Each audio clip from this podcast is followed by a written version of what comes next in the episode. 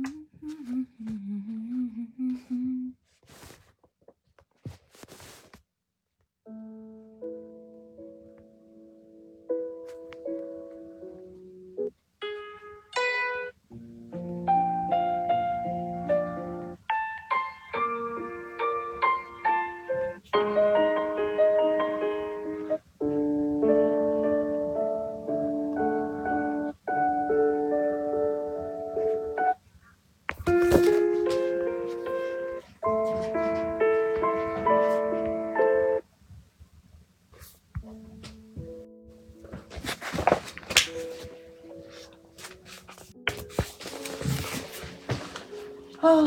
啊，继续吧。啊，我先把这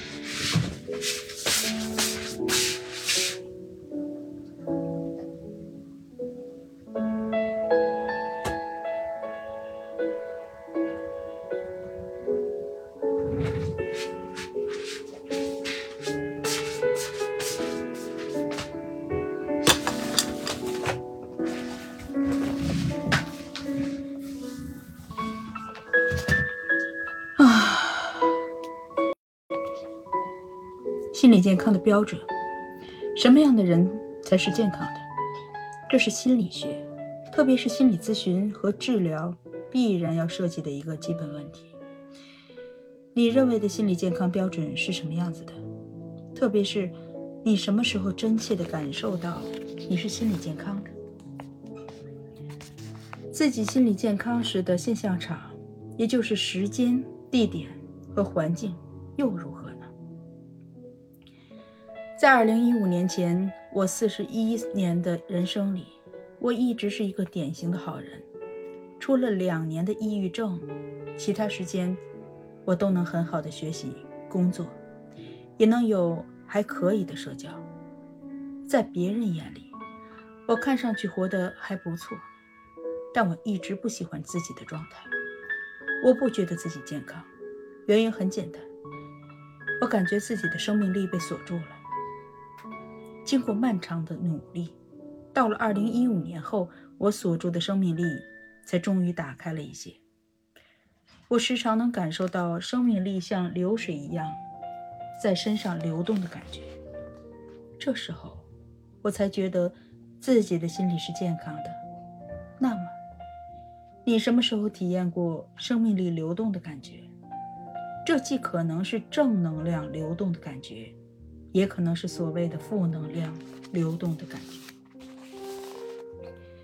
心理疾病的分类，依照精神分析的理论，心理疾病由重到轻可以分为三大类：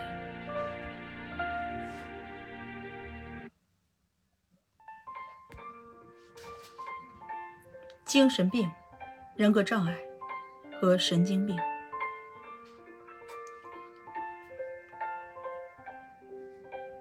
红包昨天没完呀！唉，这时间闹的，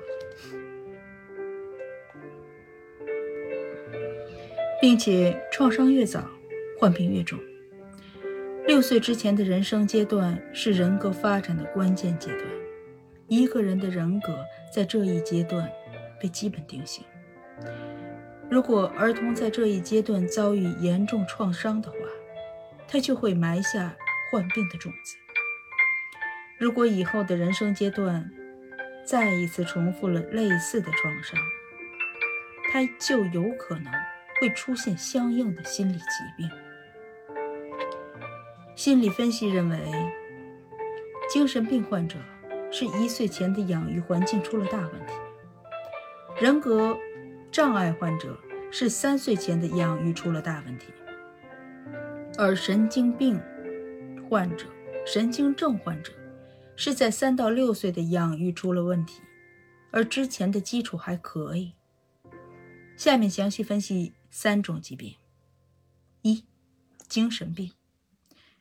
最严重的精神疾病，如精神分裂症、躁郁症等，他的精神状，他的典型症状如幻觉和妄想，以及怪异行为和怪异想法，可以说怪异。是精神病患者最容易被看出的地方。他们的言语、行为和情神情，明显和正常人是不同的。幻觉即幻视、幻听；幻视即看到了并不存在的事物；幻听即听到了没有的声音。妄想是偏执的坚持自己的想法，哪怕没有任何证据，但还是坚持。而不会说被，而不会被说服。经典的妄想是被破坏妄想，被迫害妄想，认为自己生活中的所有不顺，都是某一个人或势力构建了一个体系来迫害自己。还有钟情妄想，通常是认为某个名人爱上了自己。嫉妒妄想。认为碰认为配偶出轨了周围很多的异性。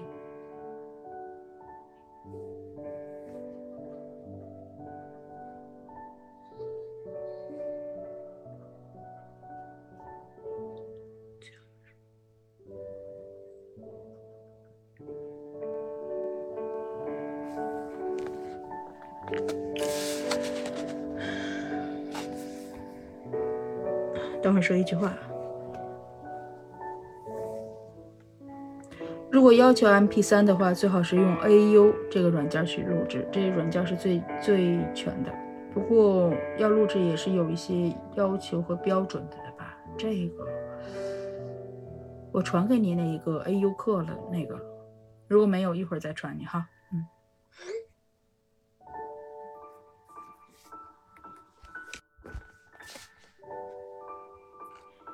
嗯读到哪了啊？嫉妒妄想，认定配偶出轨了周围很多的异性，其中最典型也最广为人知的是精神分裂症。精神病患者最重要的问题是失去了现实检验的能力，他们把自己的内部想象直接视为现实。如果别人的外部信息和自己的内在想象发生发生了冲突，他们宁愿相信自己的内在想象。比如我的一个朋友，曾突然得了精神分裂症。他坐电梯的时候，看到父亲在电梯里骂他；晚上晚上睡觉的时候，听见母亲和母亲那边的亲戚在客厅里议论他。他是我的忠实粉丝，知道这是幻觉，立即去医院接受了精神科的药物治疗。一个多月后，他的幻觉就消失了。在电影《美丽心灵》中，刻画了诺贝尔奖得主纳什的幻觉。他总是看到一个小女孩和一个成年男人，因为在视觉和听觉等感觉上，他们如此真实，所以纳什对他们的存在一直深信不疑。这就是缺乏现实检验能力。但是在妻子要离开他的紧急状态下，他突然通过推理，开始有了现实检验的能力。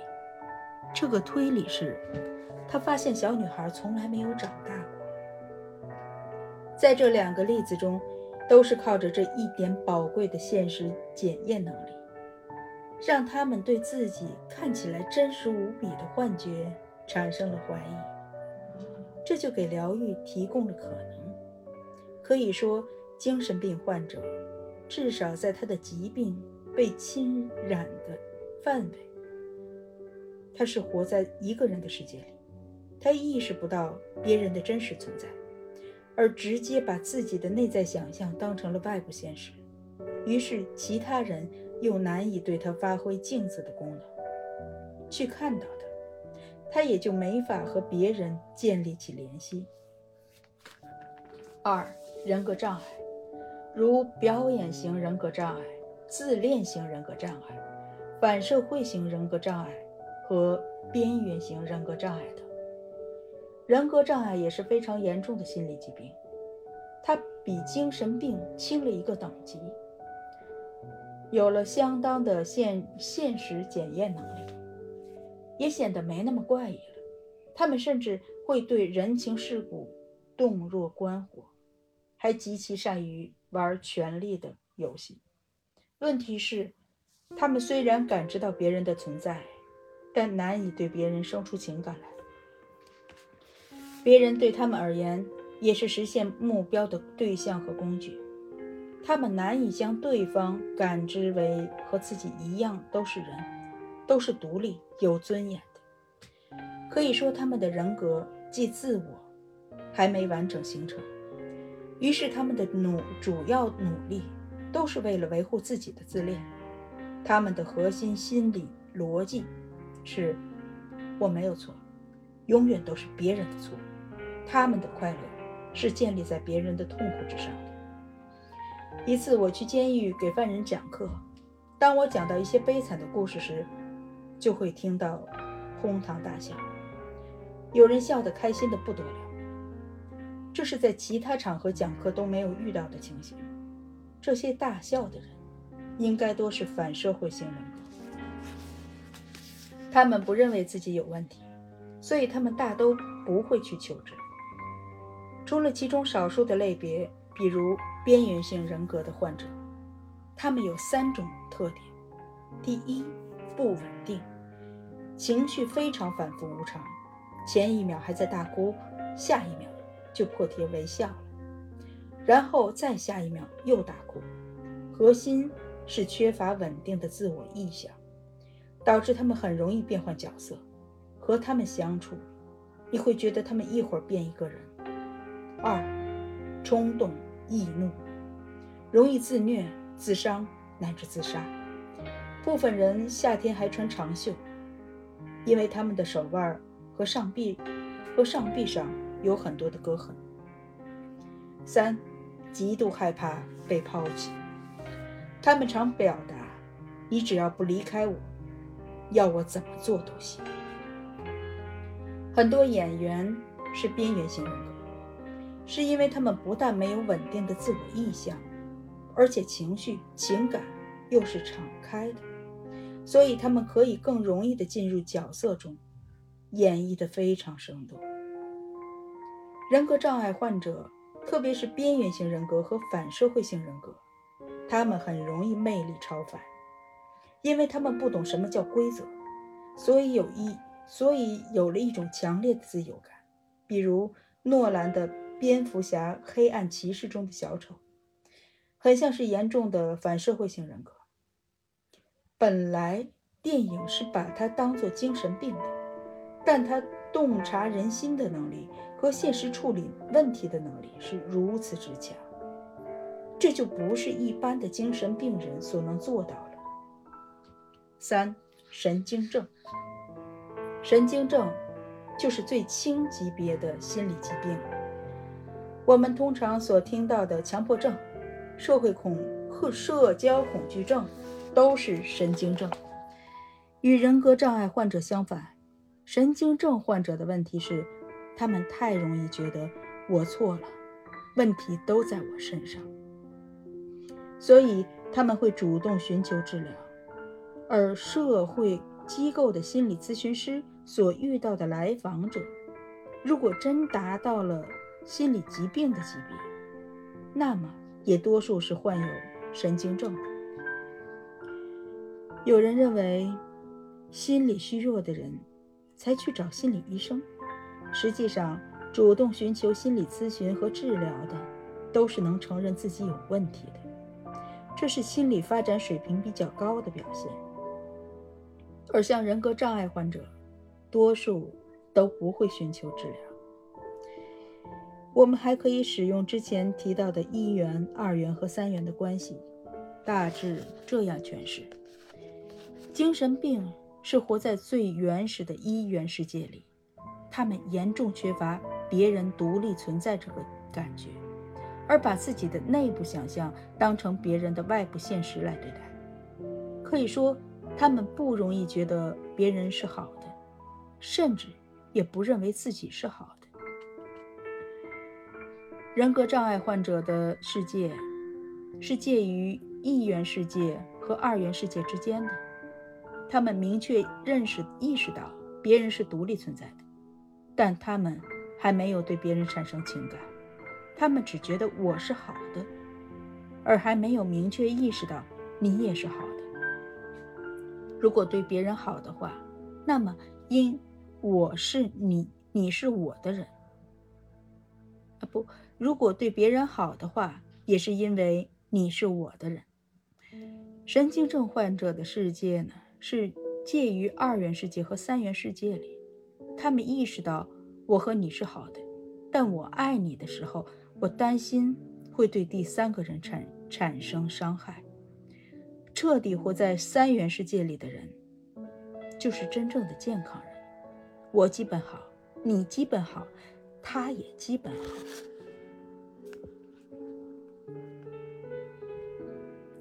自信和热情，自信和热情是美国心理学家克胡特的一个标准。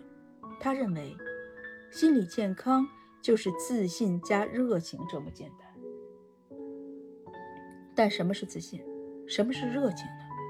克胡特认为，当活力能够滋养自体时，即自信；当活力能够滋养客体时，即热情。那么，你是自信加热情的吗？或者说，你心理健康吗？坦然地说，按照这个标准，我认为的健心理健康人士太少了，因为我很少见到有人同时具备自信和热情。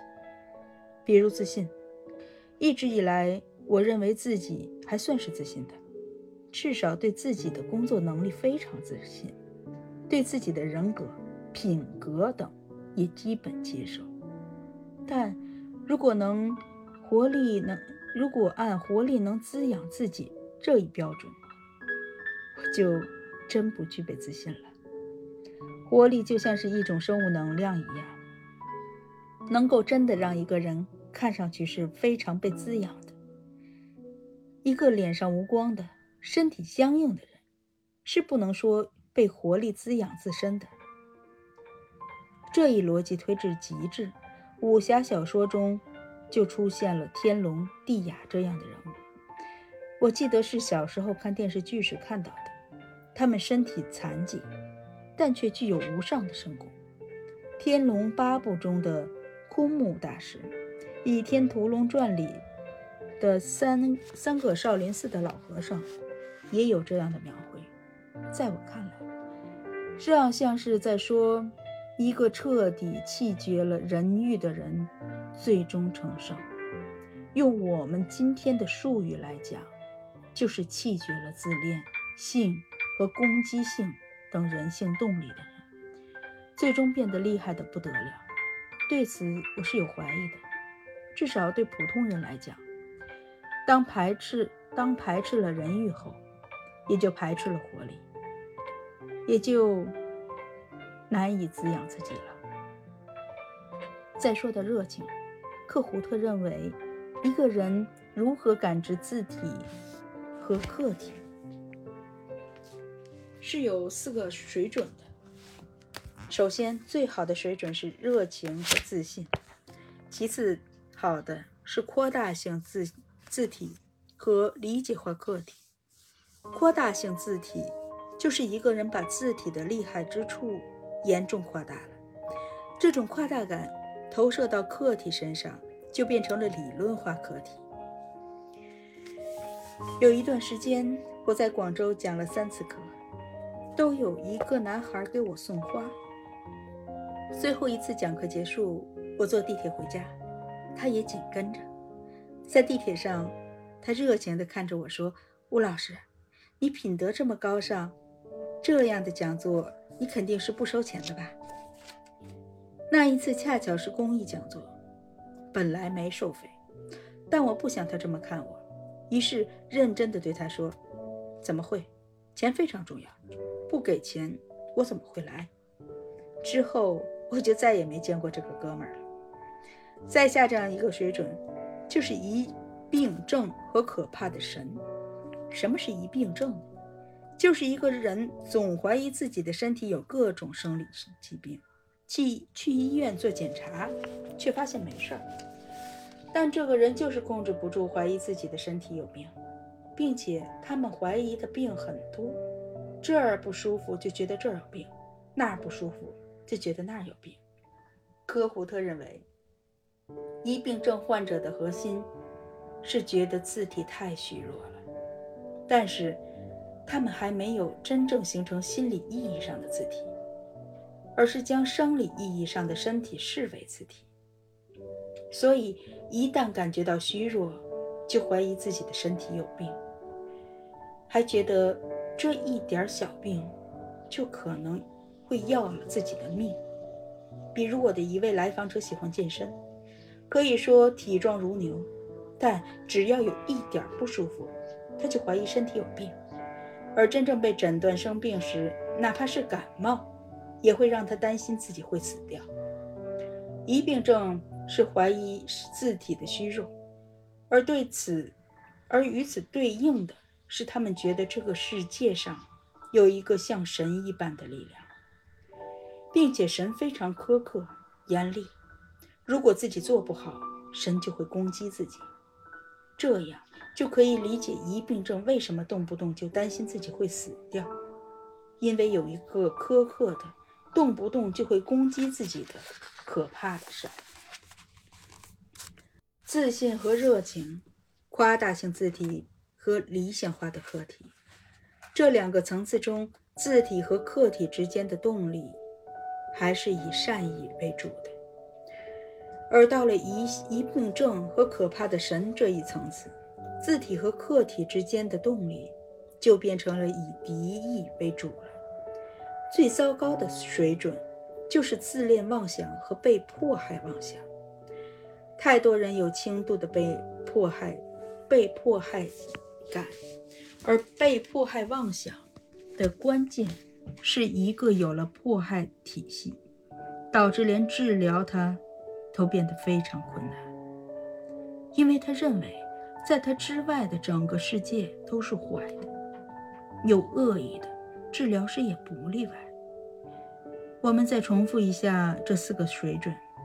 自信和热情，即活力能滋养自体，也能滋养客体，或者说善意的能力，可以在字体和客体之间流动。二，夸大向字体和理想理理想化的客体，即把字体和客体的好都夸大。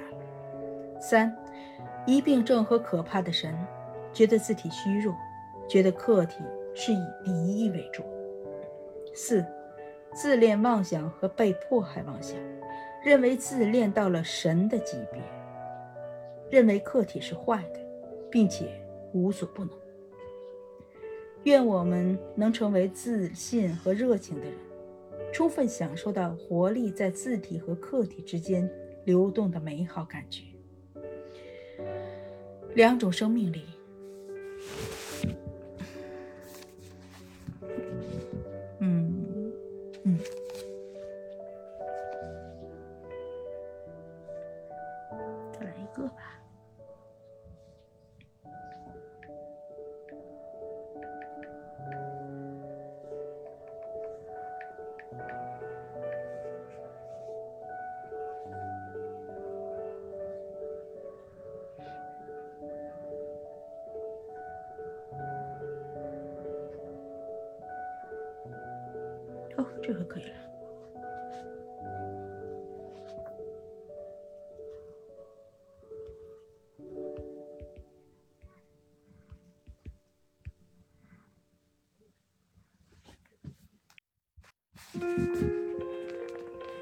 两个生命力，两种生命力。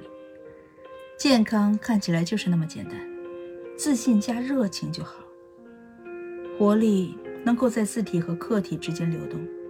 还记得温尼科特对自我的定义吗？每一每个人的自我就像是一个能量球，那么就想象你的一个能量，你是一个能量球，颜色是中性的灰色。当这个能量球表达一个动力时，就像是章鱼伸出了一个触角。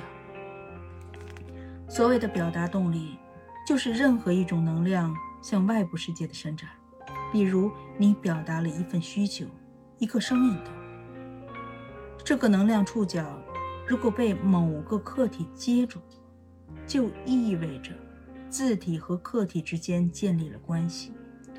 如果客体给了你一个回馈，说这个能量是好的，他喜欢，那么这个能量触角的颜色就从中性的灰色变成了彩色甚至白色。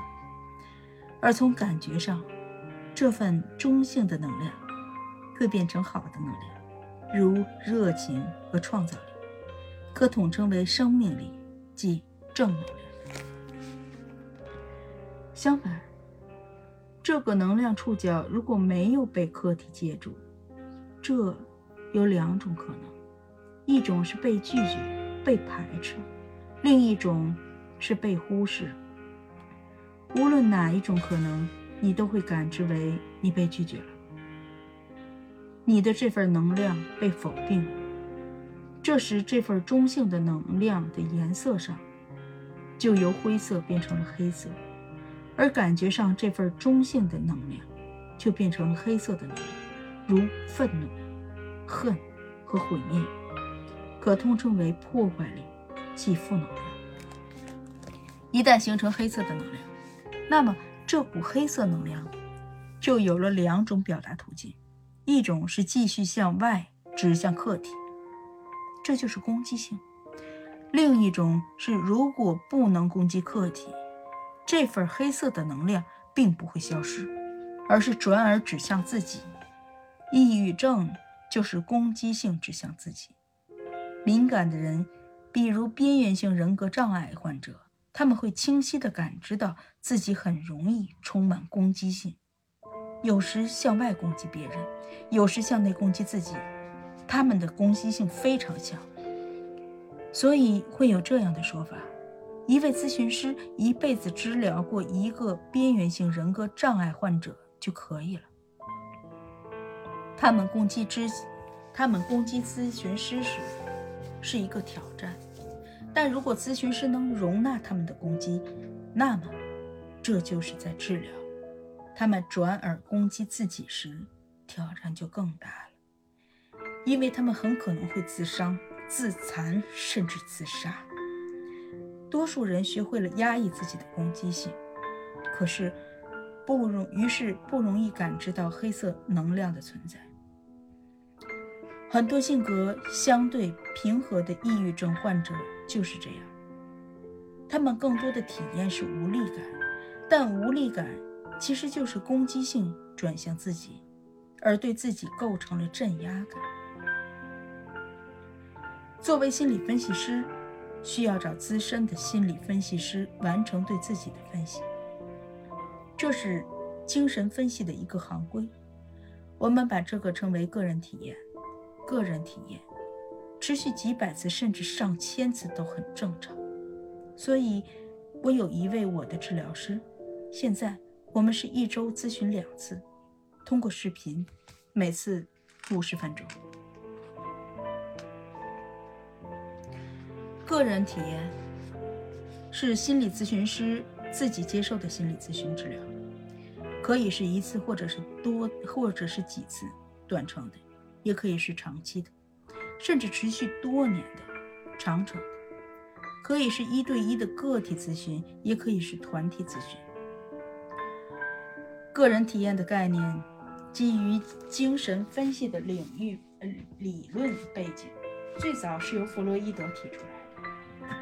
他认为，精神分析的工作是探索无意识对人们想法和行为的影响，而精神分析师在帮助他人的之前，首先要能够有效地觉察自己的无意识想法和欲望，并在工作中识别和避免自身无意识的影响。因此，心理分析师在受训的过程中，自己。也必须接受分析。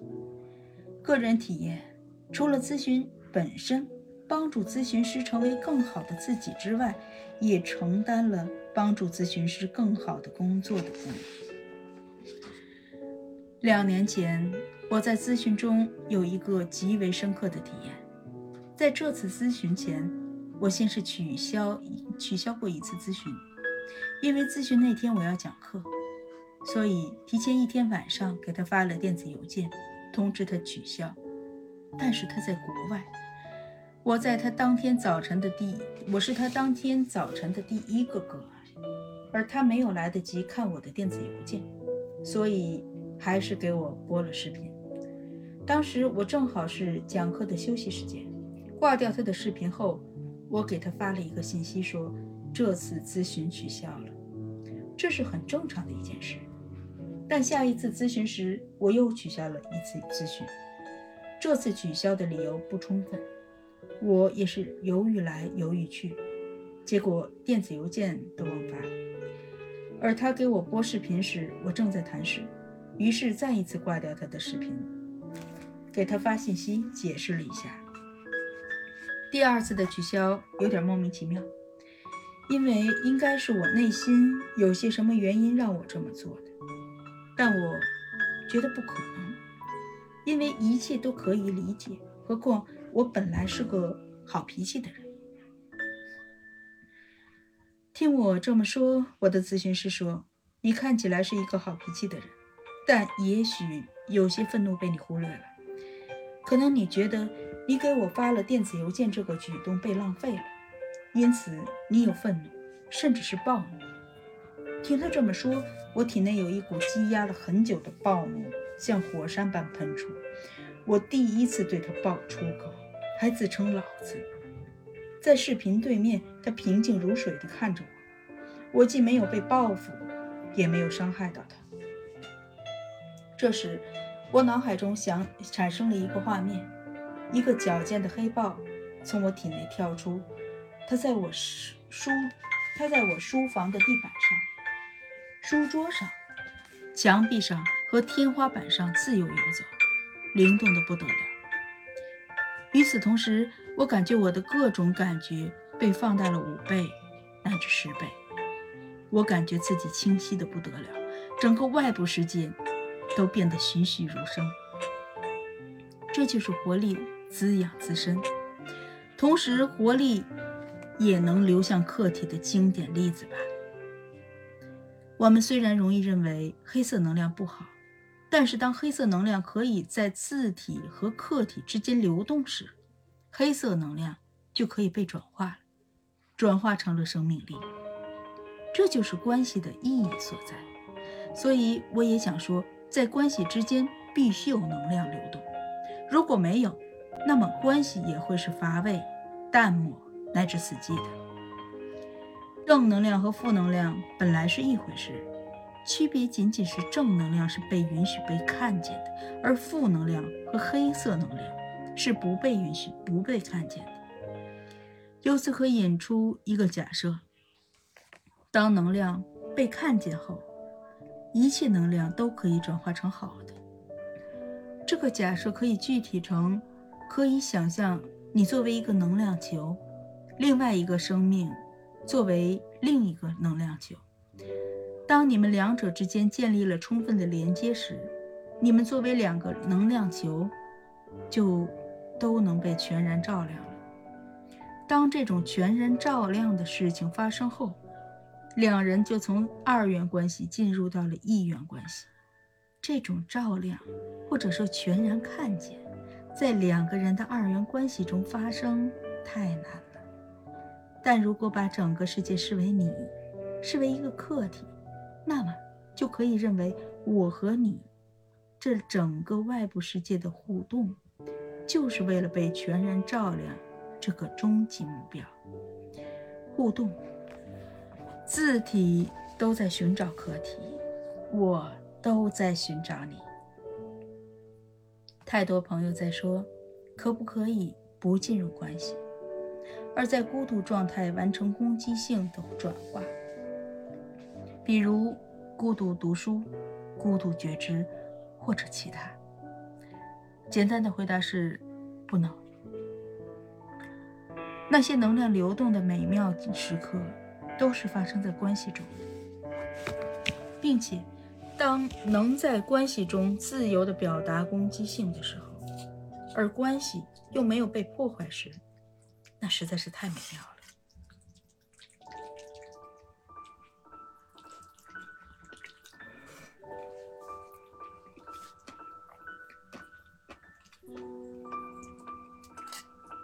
从哲学上来讲，很多西方哲学家，嗯，几点？嗯，三十五分不够。